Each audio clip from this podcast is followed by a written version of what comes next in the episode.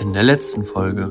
Hallo und herzlich willkommen zu einer neuen Folge von Dr. Med KI, einem gemeinsamen Lernangebot des KI Campus und der Charité Universitätsmedizin. Das heutige Thema ist KI am Krankenbett und ich freue mich sehr, dass eine Medizinethikerin hier ist, nämlich Professor Dr. Susanne Michel. Also natürlich ist das ein ganz wichtiges Kriterium, ja, das jetzt erstmal gar nicht ethisch ist jetzt in dem Sinne, dass wir sagen, ähm, ähm, hier ist etwas, das, das äh, eben einfach unsere Versorgung verbessert, ja, und das sind ja sehr viele dieser digitalen, nicht alle, aber sehr viele, der tatsächlich, wo wir sagen, hier können wir dazu beitragen, äh, eine eine bessere Versorgung zu haben. Wie können wir einschätzen, wie wie der Krankheitsverlauf ist und wann, zu welchem Zeitpunkt auch auch bieten wir welche Therapie am besten an.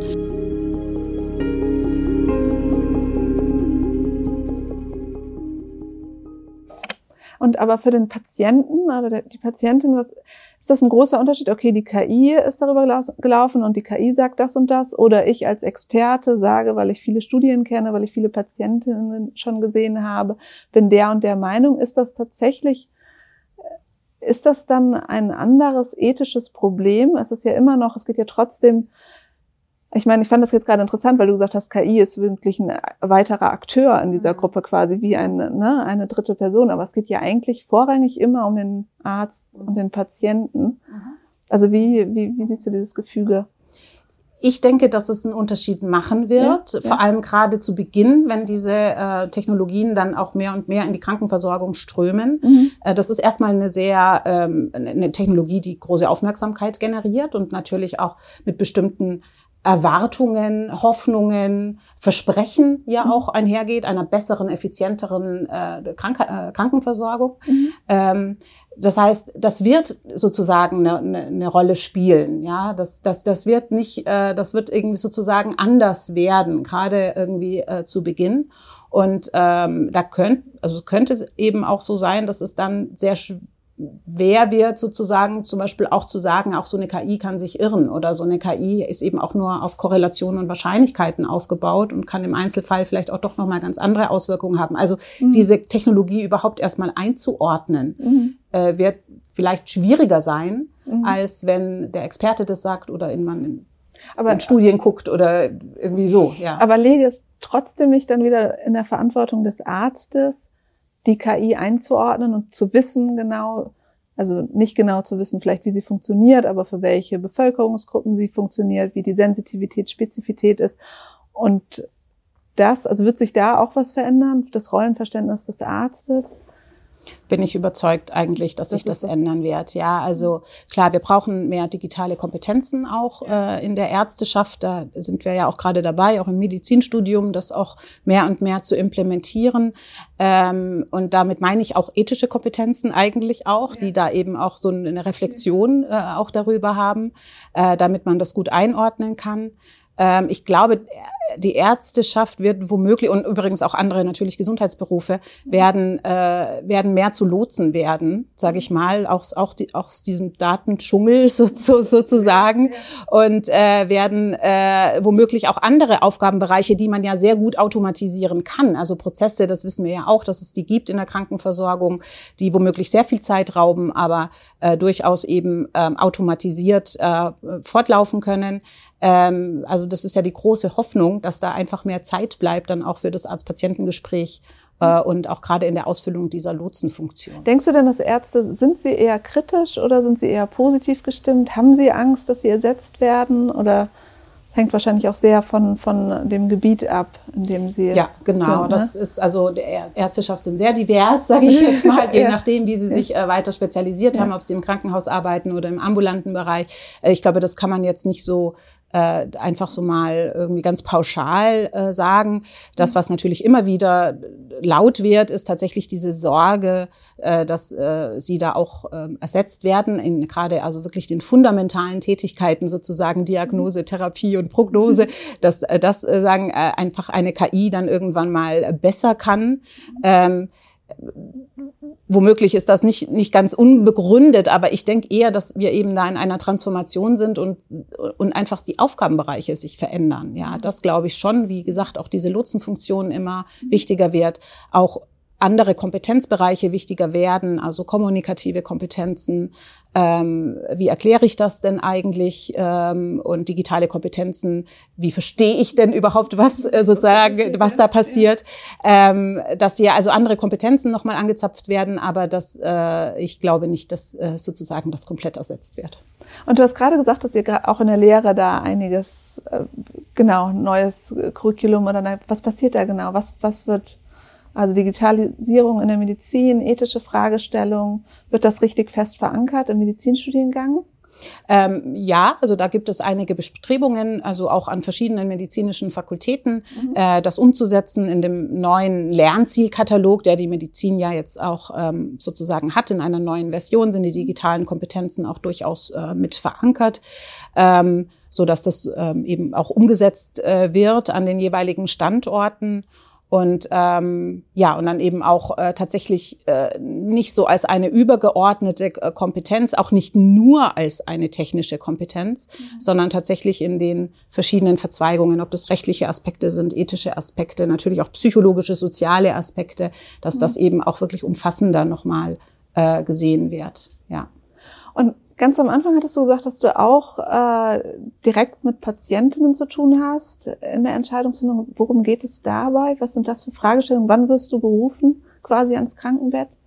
Ähm, das ist immer in, in Situationen, äh, wo äh, sozusagen ähm, Therapieentscheidungen anstehen. Es ist sehr häufig in der Intensivmedizin. Äh, nicht nur, aber auch, ähm, wo wir ähm, eben sehr häufig auch, ob die Maximaltherapie, also die Maximalintensivtherapie äh, Therapie, äh, tatsächlich noch weiter indiziert ist, ob es äh, dem Patientenwunsch, dem Patientenwillen entsprochen hätte. Es ist sehr häufig auch äh, die Situation, wo wir mit dem Patienten selbst nicht mehr reden können, also wo es eine Stellvertreterentscheidung gibt durch Angehörige, durch gesetzliche Betreuer, Betreuerinnen, mhm. ähm, so dass wir in einer Unsicherheit sind, sowohl was die medizinische Prognose betrifft, was die medizinische Indikation betrifft, als auch was den Patientenwillen eben auch betrifft. Und hier gibt es, ähm, sagen die, die Möglichkeit, in ganz Deutschland eigentlich ähm, e-, Ethikberaterinnen äh, zu rufen, die dann diesen, diesen schwierigen Entscheidungsprozess mit allen, die am Krankenbett auch stehen, also Ärzteschaft, Pflege oder andere Gesundheitsberufe,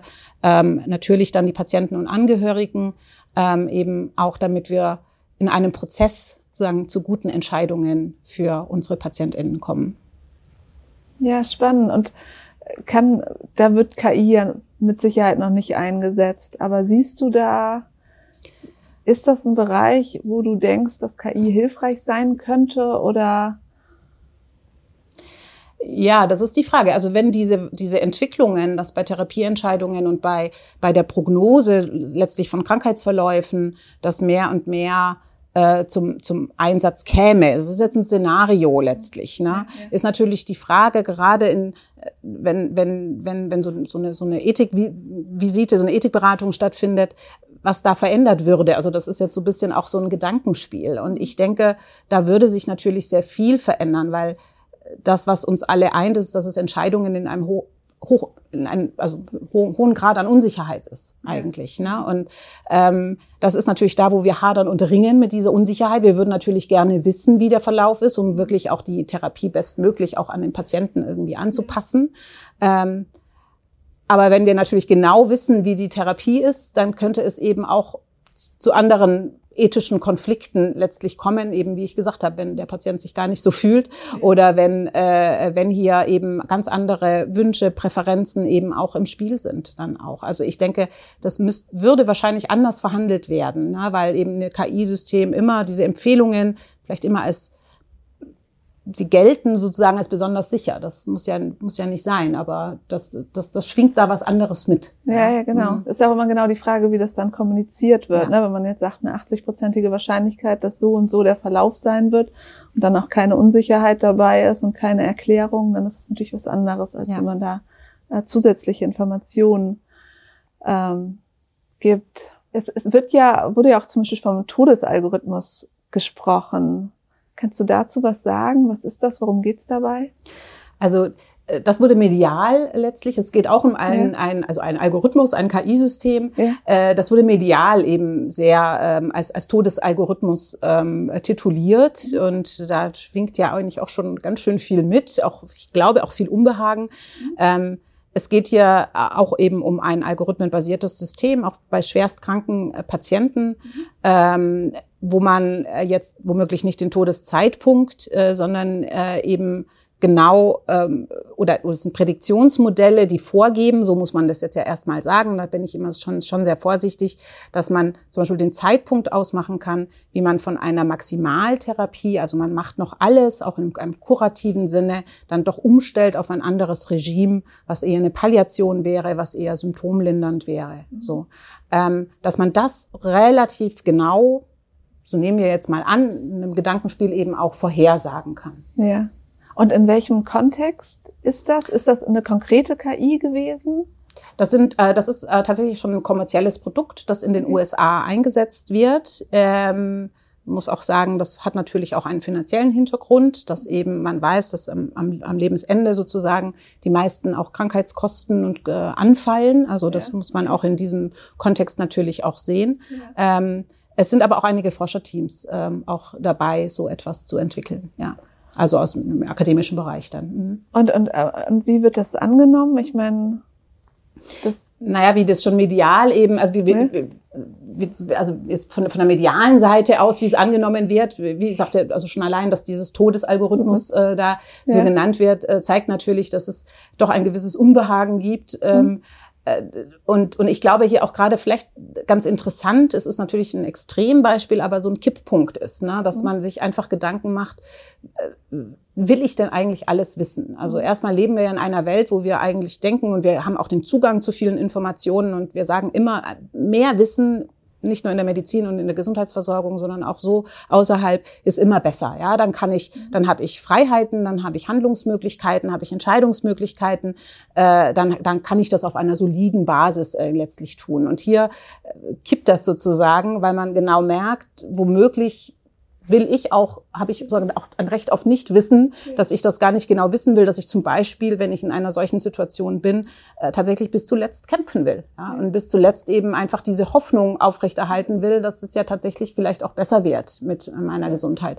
Und das, da sozusagen, da, da, da kippt was, wo man genau merkt, ähm, KI-Systeme haben einfach auch nicht nur allein mit objektiven Daten und so weiter was zu tun, sondern eben auch mit sehr vielen subjektiven Einstellungen. Ja, aber ähm, möchte, also, aber es muss ja immer dann letztendlich darum gehen, was der Patient dann auch möchte. Also es muss, müsste doch dann eigentlich ethisch verankert werden, dass wenn der Patient diese Information nicht wissen will, dann darf er sie auch nicht wissen. Aber wenn natürlich die Ärzte dann trotzdem das nutzen ja. und dann ihre Behandlung dem irgendwie anpassen. Das ist, ist ja dann ein ganz schönes Spannungsfeld. Und dann, wenn du noch die Kosten, Auch, ne, ja. lohnt sich das überhaupt noch jetzt so viel noch äh, da ja, ja, ja. Also wir wissen ja aus anderen empirischen Studien, also es hat verschiedene Aspekte, dieses Thema ja. tatsächlich. Wir wissen auf verschiedenen Studien, dass, äh, dass es gerade am, äh, im, im letzten Lebensabschnitt eben auch zu Übertherapie kommt. Also dass wir Patienten, Patientinnen eben einfach noch Maximaltherapie geben, ohne dass da eine medizinische Indikation dafür besteht und dass sie ja eigentlich eher äh, sozusagen eher ein palliatives Regime äh, indiziert wäre. Ähm, das ist die eine Sache. Das hat Kosten, aber das hat natürlich auch, das darf man nie vergessen. Das ist auch, äh, das ist ja auch ähm, sozusagen auch für die für die für die Patienten, Patientinnen kann das auch schaden. Ja, also das ähm, muss man auch von der Seite aus sehen. Auf der anderen Seite ist es natürlich eine Situation, wo einfach womöglich brauchen wir auch in der Situation einfach die Unsicherheit, sage ich mal, das mhm. genau vorherzuwissen, ja, also dass es genau diese Situation ausmacht, die eben diesen, was man selber für sich als ein ein ein ein gelingendes Leben, ein gelingendes Sterben eben auch betrachtet. Es sind natürlich auch Angehörige mit dabei. Also man ist ja in einem sozialen Kontext ähm, jetzt ähm, äh, so dass, dass da, glaube ich, gerade diese Wertvorstellungen eben einfach auch eine ganz, ganz äh, wichtige Rolle spielen und auch spielen sollten. Und hast du das Gefühl, dass sich die Wertvorstellungen aber auch sehr ändern? Also jetzt ist man vielleicht irgendwie ja, fast ein bisschen schockiert, dass man da jetzt wirklich den Todeszeitpunkt, aber dass man sich daran irgendwie auch gewöhnen wird und dann in 20, 30 Jahren wird das dann oder vielleicht auch noch später, ne, dass es dann so eine Art Standard wird? Das wäre eine vorstellbare Entwicklung, sage ich jetzt mal, die ich jetzt gar nicht ganz ähm, sozusagen, dass da auch, also dass momentan auch noch dieses Recht auf Nichtwissen, mhm. ähm, was ja übrigens auch schwierig ist, ja, wie, also es ist ja ein Recht auf Nichtwissen in, in dem Bewusstsein, ich könnte wissen. Ja, also das ist ja nochmal ganz was anderes als, äh, ich weiß gar nicht, dass dieses Wissen hier gibt. Ja, also schon allein, dass es die Möglichkeit gibt zu wissen, macht natürlich etwas. Ja, also das, ähm, also ich glaube, dass das ist gar nicht so einfach, diese diese Räume, die, äh, dieses Recht auf Wiss Nichtwissen Geltung zu verschaffen sozusagen. Aber es könnte auch sein tatsächlich, und das ist ja genau diese gesellschaftlichen Entwicklungen, von denen ich auch vorher sprach, die wir eben nicht absehen können. Womöglich gibt es tatsächlich etwas wie äh, sowas, dass auch einfach unsere Grundeinstellungen zu dem, was eben für uns ein gelingendes Leben ist, was, was ein gelingendes Sterben ist, was wir, wie wir sterben und Tod, wie wir Trauer natürlich auch, ne? Also es ist ja dann womöglich auch Zeit zum Trauern da. Also, dass das alles sich auch ändern wird. Also, das äh, ist eben sagen, die Digitalisierung ist nicht eine ist nicht nur eine technische Innovation, ja. sondern äh, kann eben auch zu sozialen, gesellschaftlichen Entwicklungen führen. Ja, aber äh, super. Aber wie geht man dann an so große Fragestellungen heran irgendwie? Das na, die Schwierigkeit ist ja, dass es momentan ja nicht implementiert ist, jetzt so in diesem Sinne oder nicht flächendeckend implementiert. Ne? Das heißt, wir können ja da eigentlich, und das ist eigentlich methodisch auch eine ganz große Herausforderung, auch mhm. für die Geisteswissenschaft, für die Ethik, für die Sozialwissenschaften. Wir können eigentlich nur äh, es gibt da auch verschiedene Methoden, auch von der Technikfolgenabschätzung, dass man da so mit Szenarien rangeht. Also, dass man wirklich bestimmte Szenarien entwickelt, mhm. ähm, ähm, die ähm, zum Beispiel jetzt auch ganz klassisch irgendwie das Best-Case-Szenario und das Worst-Case-Szenario. Und äh, man sich dann überlegt im Hier und Jetzt, was kann, was müssen wir eigentlich tun, um möglichst viel von dem besten Szenario zu verwirklichen und möglichst viel von dem schlechten natürlich irgendwie ähm, Einhalt zu, äh, äh, zu also dass, dass das nicht, dass das nicht kommt. Ähm, so, solche solche Sachen kann man irgendwie, da kann man sich irgendwie so ein bisschen ranwagen, aber es werden immer nur Annäherungen sein, ja. weil wir ja natürlich nie und Plausibilitäten auch was auftreten kann, ja. äh, weil wir eben sozusagen da die Zukunft auch nicht vorhersehen können. Und aber diese Szenarienentwicklung, ist das, was man dann zum Beispiel mit Ärzten und Ärztinnen macht, oder wäre das auch Politiker, Politikerinnen? Ich meine, das sind ja die, die dann auch sowas gestalten oder mitgestalten zumindest. Ja, also, also das so, glaube ich, die, diejenigen, die es machen, die, da ist keine Grenzen gesetzt. ja, Ob sie es machen, ja. ist noch mal eine andere ja. Sache. Aber ich meine, wir sind ja in so Szenarienentwicklungen dran. Also ich meine, schon die mhm. Covid-Pandemie hat ja auch wiederum gezeigt, dass wir in dem Fall Modellierer hatten, die ja auch nur Modelle, also Szenarien, das heißt nur, die waren ja relativ zutreffend, mhm. eben auch irgendwie Vorhersagen, natürlich nicht für eine Zukunft in 50 Jahren, aber für die irgendwie unmittelbar. Und dass wir zum Beispiel unser Verhalten äh, und auch politische Entscheidungen eben darauf auch angepasst haben, dass ja. wir dann eben zum Beispiel gesagt haben, wenn äh, eine, das wäre auch ein ethisches Prinzip, wenn, wenn eine Schadenshöhe so groß ist, also wenn der Schaden so groß ist eigentlich, ja, mhm. dann müssen wir sehr frühzeitig gucken, dass diese Entwicklung nicht eintritt. Also das nennt man so ein Vorsorgeprinzip mhm. eigentlich. Mhm. Ne? Das hat man jetzt gerade in der Pandemie ja, eben auch gesehen, ja. ja. Ähm, und äh, wir müssen jetzt schon handeln, damit es eben nicht eintritt. Also wir sind ja schon in, in solchen Szenarien, Modellen, Modellierungen eben ja. eigentlich auch schon drin. Also ganz fern ist das sozusagen nicht. Und wenn du jetzt sagen müsstest, wie, wie stellst du dir das Gesundheitssystem in 50 Jahren optimalerweise vor?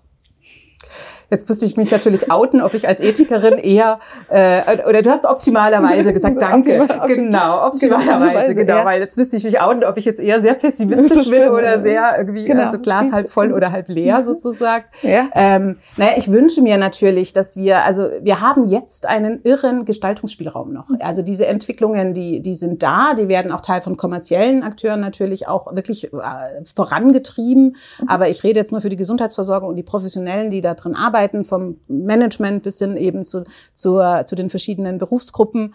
Äh, wir können jetzt noch viel gestalten.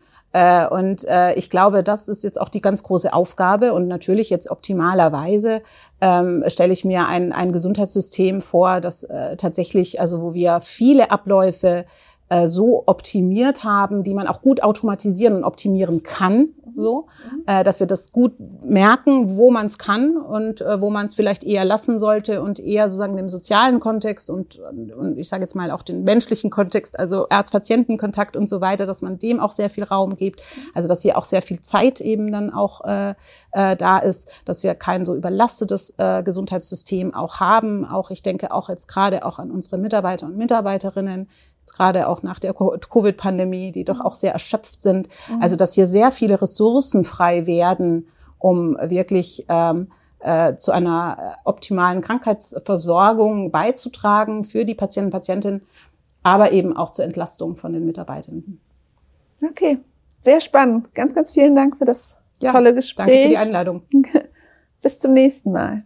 Tschüss.